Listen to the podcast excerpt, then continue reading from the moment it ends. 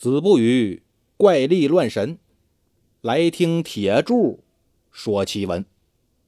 今天呢，咱们说一个清朝雍正年间的故事。说奉天府有个叫陈顺的人，奉天呢，也就是今天的辽宁沈阳，所以这个陈顺呢，他是个东北人。陈顺家里头啊，有一千多亩良田，是个大地主。但陈顺呢，跟这个大家普遍印象里边的大地主他不一样，他是既不欺压佃户，也不视财如命，反倒呢是个大善人。这人呐，平生最大的爱好就是交朋友，他秉承着五湖四海皆兄弟的理念。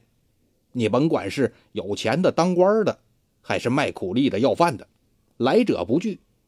你是短点银子呀，差点粮食的，哎，只要你来了我陈府，来了就给办。要银子给银子，是要粮食给粮食，不为别的，就是为了交你这个朋友。但就这么好的一个人，到了晚年却落得个身无分文，叫天天不应。叫地地不灵，怎么回事呢？因为在陈顺五十三岁这一年呢，他让人给骗了。你别看说陈顺这人爱散钱、爱交朋友、爱做好事但可有一点，他不败家。他不是那种散尽家财，说我就是拼着家不要了，我也得做善事儿。哎，他不是那种人。他是呢，在自己能力允许的范围内，他来做好事来交朋友。不影响家里的生活，所以说陈顺是真正做到了家资殷实、善名远扬，还交友满天下。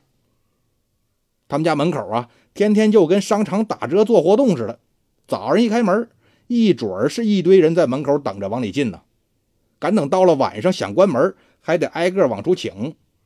家丁呢，边请还边得说：“得嘞得嘞，我们这关门了啊，想占便宜，明儿您赶早吧。”第二天赶早啊，果真就来了一位，说我也姓陈，从河北来的，是你们陈员外没出五福的亲戚。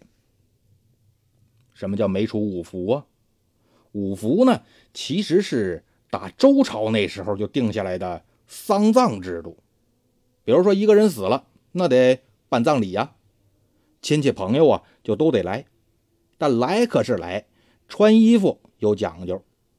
丧服一共是分五个等级，死者的儿子、女儿那得穿最粗的生麻布做的衣服，这叫斩崔，是丧服里边礼节最重的。死者的侄子、侄女这一辈呢，也得穿粗麻布做的衣服，不过这衣服下边啊是缝齐的，叫资崔。这个“资”呢？写成汉字就是整齐的齐。死者的堂兄弟堂姐们得穿粗熟麻布的丧服，这叫大公。死者的侄子侄女的孩子得穿稍微粗一点的熟麻布做的丧服，叫小公。死者兄弟的曾孙这一辈啊，得穿熟麻布做的丧服，这叫司麻。哎，这五种不同的丧服。对应不同的服丧期，所以说呢，从穿丧服的级别上就能分出来亲戚关系的远近。穿斩崔的，哎，肯定是最亲近的人；穿丝麻的呢，虽然也是亲戚，但就比较远了。表示关系远近的这五种丧服呢，就叫五服。后来呀，一些地方就把这五服延伸成为形容这个亲戚关系。也就是说，有资格穿这五种衣服的人，哎，就是没出五福，那就是真亲戚。今儿来找陈顺这位呢，说我是陈员外没出五福的亲戚，意思就是说呢，咱俩可是正经八板的亲戚。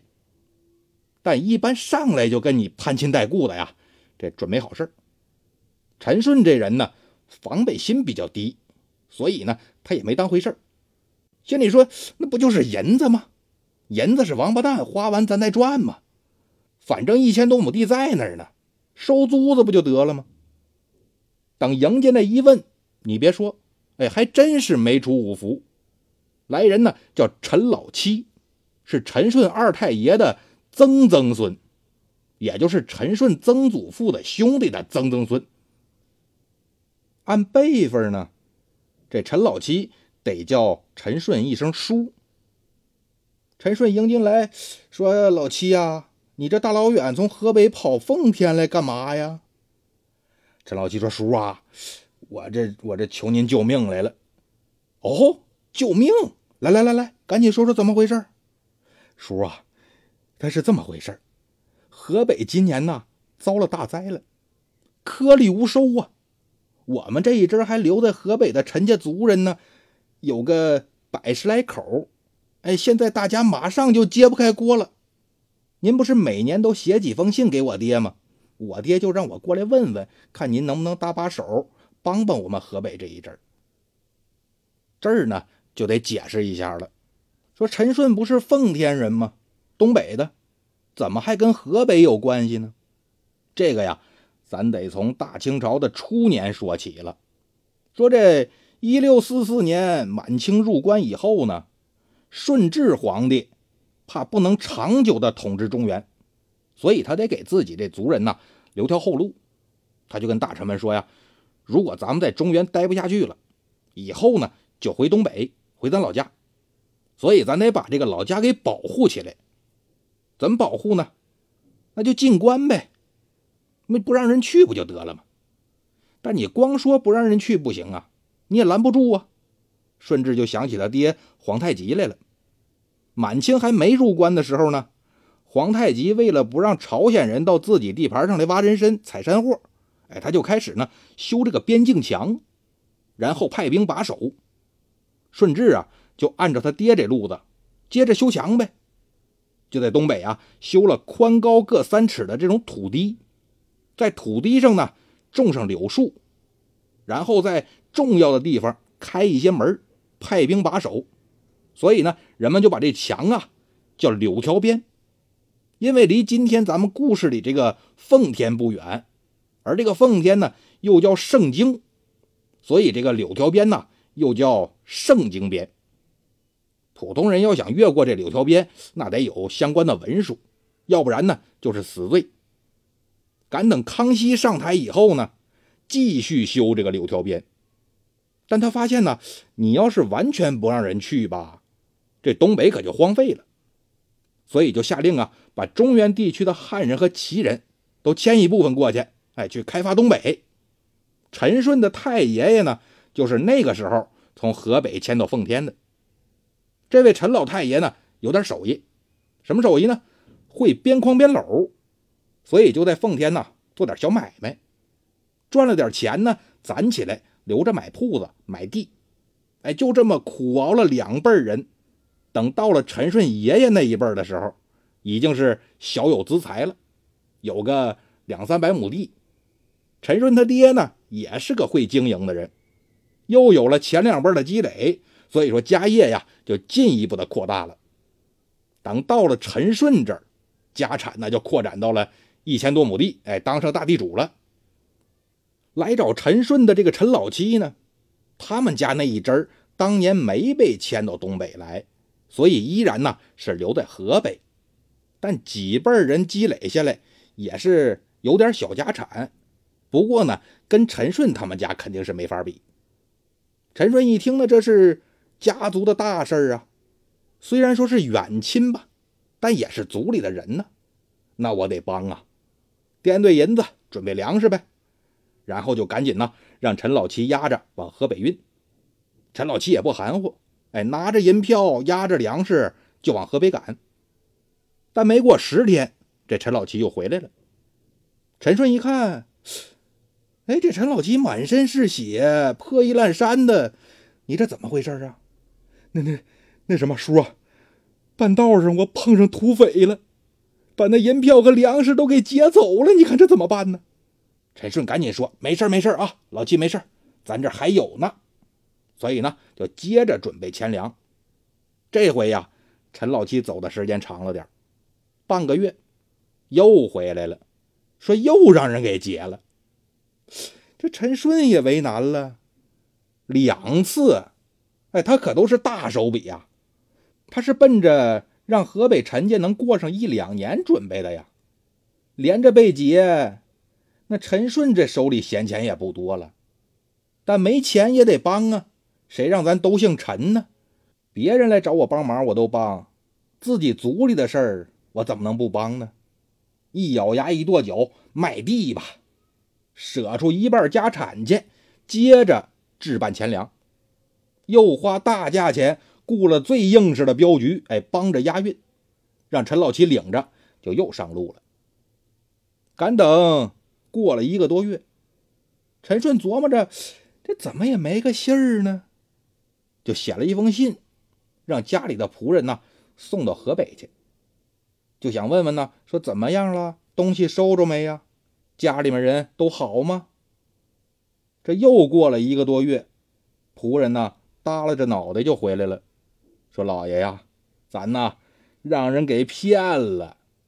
河北那边的陈家压根儿就没遭灾，过得好着呢。陈老七呢，我也见着了，根本就不是来咱家那人呢。”陈顺一拍脑袋。哎呦喂！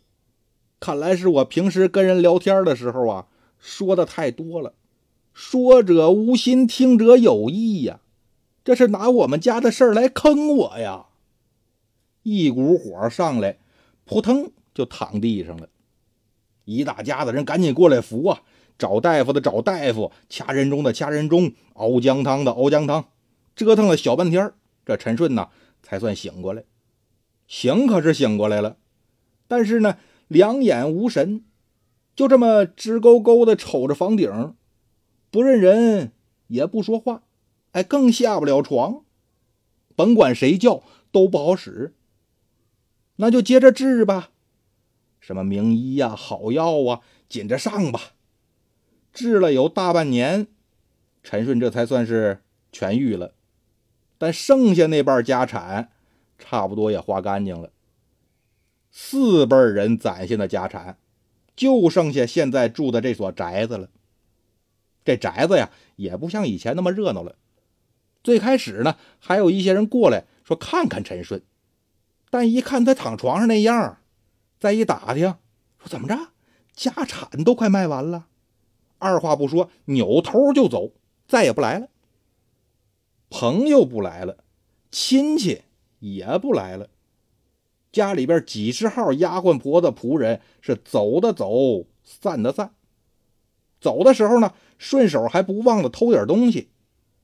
所以到了最后呢，偌大一个陈府就剩下陈顺、他老伴儿、他女儿，还有一个五十多岁的老仆人张伯。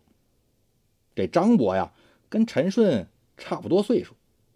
虽然他家里边也是有老有小要养活，但是这张伯呢，从小就跟着陈顺，一晃这都几十年了，实在是舍不得。再加上现在陈顺这样，张伯更是不忍心走了。有时候呢，甚至还从家里边省下点粮食来给陈顺一家三口吃。陈顺呢，大病初愈，他也琢磨着，我这以后怎么办呢？想自己这几十年来可都是靠着租地过日子呀，书也没好好读，生意呢也没好好做。我这能干点什么呢？思来想去，哎呀，我考科举去吧。虽说我都五十五了，但好好学两年呢，兴许我还能考个举人，那我就还有翻身的机会。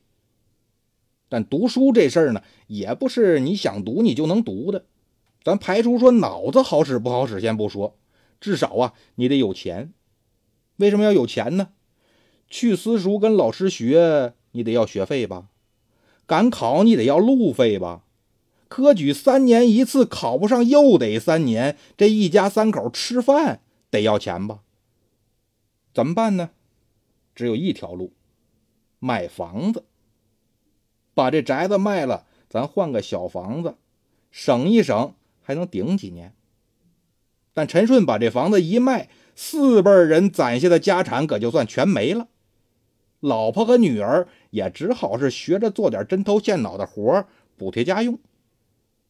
不过呀，让陈顺没想到的是，一晃五年，考了两次科举，他连个秀才都没考上。眼瞅着卖房子这点钱可就要花干净了，没办法了，求人吧，挨个的亲戚走，寻思着我借点钱吧。但这些亲戚呢，不是不让他进门，就是说家里也没闲钱，反正呢就俩字儿不帮。陈顺心说：“亲戚不帮，找朋友总行吧？以前我可没少帮人呢，但是呢，一大圈走下来。”也是没一个愿意搭理陈顺的，躲他呀，都跟躲要饭的一样。赶等这一年大年二十九，陈顺一家三口加个老仆人张伯，四个人围着空米缸在那犯愁。别说米了，柴火都没了。张伯回家呢，想拿点吃的和柴火给陈顺，但是他老伴儿啊，躺地上就嚎：“自己家都吃不饱了，你还想着外人？”你到底想干嘛呀？这张伯没办法了，只好啊，又回了陈顺家。推开门一看，老陈这一家三口啊，正坐在冰凉的炕上，围着个油灯，跟那烤手呢。原来陈顺他老伴儿啊，翻箱倒柜就找出来小半瓶灯油。陈顺说：“点灯吧，用火苗咱还能烤烤手，那总比干冻着强啊。”这一家人正在这烤手呢，张伯推门进来了。陈顺扭头一看，你赶快关门，关门，赶紧关门！哎呦，外面风大，家里面没火折子了。这意思啊，万一外边风把这灯吹灭喽，你想再点上，可就点不了了。张伯呢，反手把这门关好，往炕沿上一坐：“老爷，我呀，没本事。”我家那口子死活不给东西，哎，你们家也不容易。你在我这儿呢，一文钱拿不着，你还得倒贴，是我呀，对不起你们呐。陈顺那老伴儿就瞪他：从前你对那些个亲朋好友可是有求必应啊，今天这个要酒喝，明天那个要钱过日子。如今呢，你落难了，咱到了年关，吃的穿的一样没有，你这一家之主，你还不想点办法，找点吃喝？你光在这唉声叹气的，你有什么用啊？陈顺这眼泪差点掉下来，想我一介书生，肩不能扛，手不能提，我能有什么办法？难不成我做贼去吗？我看呐，做贼也没什么不好，至少老婆孩子他不用饿肚子。只怕呀，您老先生是连做贼的能耐都没有啊！哎，对了，我前几天听说德顺门外那朱知府回来了，他爹刚去世，他回来守孝。我记着你俩不是好朋友吗？当年他落魄的时候。经常来咱们家呀，每次来你都给他银子。现在他当官了，肯定有钱呢，要不求求他去吧？陈顺一拍脑门：“对呀，当年他赶考的盘缠还是我给的呢。他一个读书人，肯定不会不念旧情啊。”说完就赶紧找笔墨，写了封拜帖，让张伯给送到老朱家去。三口人这就高兴了。行了。这回算是有救了。等拿着钱，咱先买一扇排骨，再买几十斤肉，咱包饺子，不放菜，就吃肉疙瘩。但一直是等到了太阳落山，这才看见张伯推门进来。不过呢，这张博两手空空，还没等陈顺问呢，张博开口就骂：“都他妈一群没良心的玩意儿！老爷您当初啊，就应该让他饿死。”陈顺一听啊，张博这肯定是挨欺负了，赶紧就问说：“张博呀，您先别生气，到底怎么回事啊？”张博一屁股坐地上了：“老爷，我到了朱府，一敲门就说了一句：‘陈老爷有拜帖儿麻烦您给朱老爷。’看门那人接都没接，说主人出门了，你先回去吧。我就留了个心眼儿，寻思我坐门外的墙根呢，我等等。过了一会儿，我就看见朱知府大摇大摆的送客人出来了。他一看见我，转头就想关门，幸亏是我脚快呀，把他给拦住了。我恭恭敬敬的把老爷这信递给了他，可他瞪俩眼珠子也不说话，拿过信来转身就进门了。我又在门口等了好长时间，还催了看门的三四回，眼瞅着天要黑了，这里边才传出话来，说老爷事儿太多，没工夫写回信了。给你们家主人捎个口信吧，马上过年了，祝他大吉大利，万事如意。另外呢，我们家主人这花销也很大，兜里也没钱，哎，正愁没处借钱去呢，实在是没钱给别人。老爷您看，他说这是人话吗？陈顺这心里啊，就跟抱着个冰块似的，拔凉拔凉的呀。全家人抻着脖子盼了一天，满以为是有钱过年了。没想到竹篮打水一场空，叹了一声罢了啊！人情果真是如此薄凉。坐在冰凉的炕头上，他是一句话也说不出来了。老伴儿一看陈顺这样，心里边也不舒服，心说：“我刚才呀，真不应该那么说他。虽说是一时气话，我痛快痛快嘴。”但万一真把他气出个好胆来，我还算什么老伴儿啊？哎，老爷你也别着急，这莫逆之交靠不住了，一起长起来的发小总不一般吧？我记着城北那杨先生是和你从小一起长大的，他不是你从小到大最好的朋友吗？要不咱试试找找他吧？半年前我就找过了，一个大子儿都没给我。一屋子人都不说话了，谁都没招啊。过了很长时间，最后反倒是陈顺又想起个事儿来。对呀，南城那个晋公子我还没找过呢，这人重情义，肯定能帮我。那这晋公子是谁呀？说起来呀，这晋家跟陈家是世交，打陈顺他爹那辈儿，俩人就是好朋友。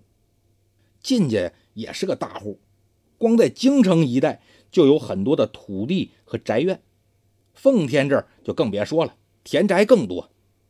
早年间呢，陈顺的一个姨还嫁给了晋公子的一个叔叔，所以说两家不只是好朋友，还算是个亲戚。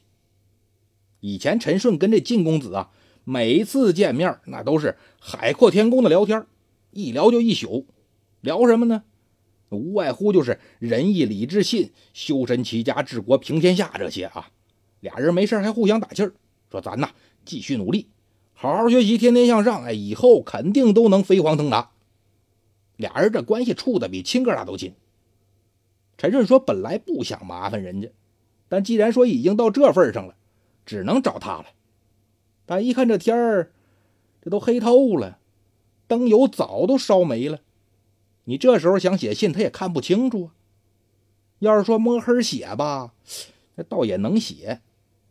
但陈顺一想，万一我写的这字儿不漂亮，别再让晋公子笑话呀。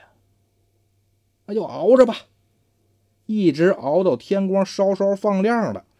一家人是又饿又冻了一天一宿，陈顺这手都快冻僵了，使劲跟那搓了半天，这才稍稍活动开，提起笔来给晋公子就写信。写完之后，又让张伯给送到晋府去。你别说，这晋公子还不错，他可没像朱知府那样，哎，不让张博进门。人晋公子亲自到门口把张博给接进来了。接过信之后呢？仔仔细细是看了一遍呢，说了一声“稍等”，提起笔来就写了一封回信，装好之后递给张博，又亲自送张博出了门，把这张博搞得一愣一愣的。他这都挺客气啊，但光给封信，这什么意思？他怎么也没给点钱呢？难不成这银票放信里了？不能啊！我看着呢，就是封信呢。这张博边琢磨边往回走，等到了陈顺家以后呢，赶紧把信就交给陈顺了。他是这么这么回事啊，老爷您赶紧看看信吧，说不准有好消息。陈顺也挺纳闷啊，这怎么意思呢？展开信来一看，大概意思啊，咱兄弟这是知己之交，按理说呢，我得帮你。